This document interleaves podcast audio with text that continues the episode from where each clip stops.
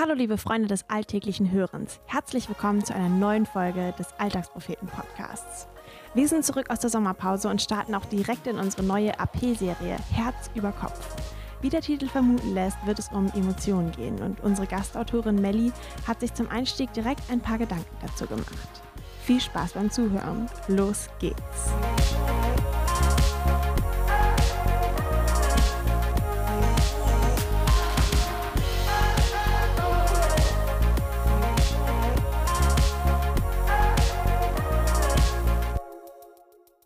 Wir alle tragen sie in uns und brauchen sie zum Leben.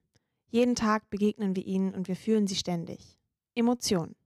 Wütend, traurig, fröhlich, überglücklich. Wir fühlen uns immer irgendwie. Ich als hochsensible Person bin randvoll mit Emotionen und empfinde sie oft derartig intensiv, dass sie mich sogar übermannen.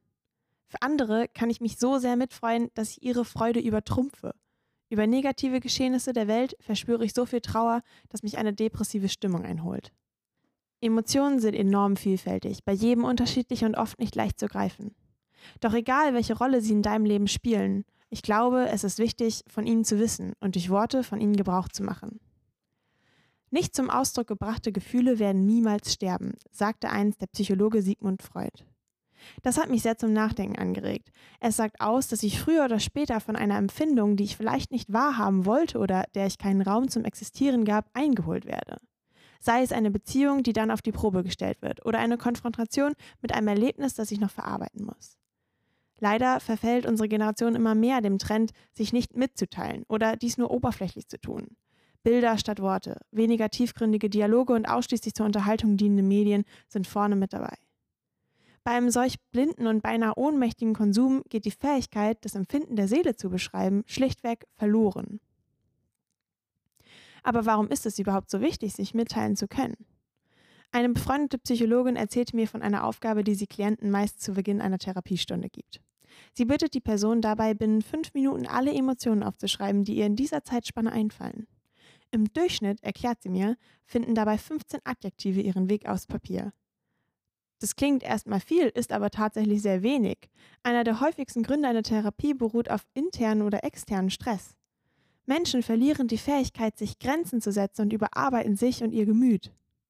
Darunter leidet die Beziehung zu sich selbst, zum Partner, den Kindern, den Mitmenschen. Das Resultat sind zum Beispiel schwierige Familienverhältnisse oder ein Burnout. All das nur, weil uns die Fähigkeit, unsere Gefühle zu beschreiben, aufgrund eines diesbezüglich mangelnden Wortschatzes abhanden geht. Welche Emotionen gibt es denn überhaupt? In der Psychologie spricht man von sogenannten Basisemotionen, die wie Primärfarben über allen weiteren Emotionen stehen. Dazu zählen Freude, Ärger, Überraschung, Furcht, Traurigkeit, Angst und Ekel. Mit diesen Emotionen kommt man schon ganz schön weit, wobei meine persönliche innere Emotionswelt sehr öde sein würde, hätte ich nur diese Umschreibungen zur Auswahl. Wenn ich Freude empfinde, kann ich oft von einem erfüllten Gefühl sprechen. Erlebe ich Ärger, bin ich manchmal echt wütend oder auch enttäuscht. Ein überraschendes Gefühl nehme ich möglicherweise als erstaunt wahr. Durch das Wissen der Vielzahl an Emotionen gebe ich mir selbst und meinem Gegenüber die Möglichkeit, deutlicher zu kommunizieren und Missverständnissen aus dem Weg zu gehen. Außerdem fällt es mir viel leichter, subjektive Grenzen zu ziehen, die ich mit den richtigen Worten gut erklären kann. Verglichen mit einer normalsensiblen Person nehme ich als hochsensible Person deutlich mehr Reize wahr. Zum Beispiel erfasse ich in einer Bar nicht nur das direkte Gespräch, sondern auch das vom Nebentisch, während die Sirene eines vorbeifahrenden Krankenwagens dröhnt und hinter der Theke ein Glas zerbricht. Eine solche tägliche Reizüberflutung führt schnell zu einer leeren Batterie und fordert ein Rückzugsbedürfnis. Für das Gegenüber oft nicht leicht einzuordnen, doch durch die Kenntnisse der Reichhaltigkeit an Emotionen besser zu verstehen. Du, ich muss mich mal zurückziehen. Ich fühle mich von den Eindrücken des heutigen Abends sehr überfordert. Ich brauche etwas Zeit, um alles zu sortieren, bis ich wieder entspannt sein kann.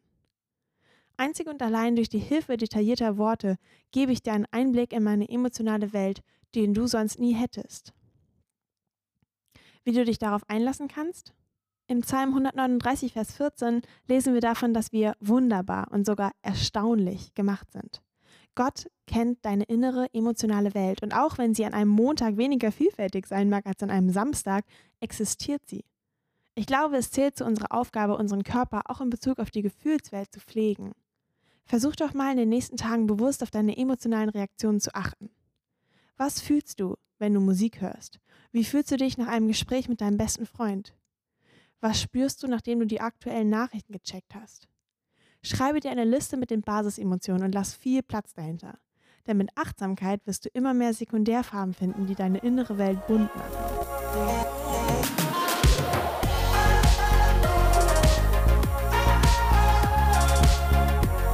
Das war der Alltagspropheten-Podcast. Gesprochen wurde dieser Text von mir, Greta.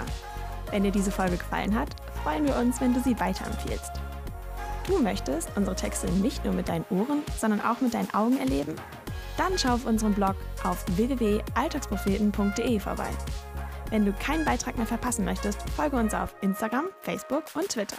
Oder abonniere unseren Newsletter via Telegram oder per Mail an info@alltagspropheten.de. Dort erreichst du uns auch für Fragen und Anmerkungen. Wir freuen uns darauf. Bis dahin, mach's gut und viel Spaß beim alltäglichen Hören und Lesen.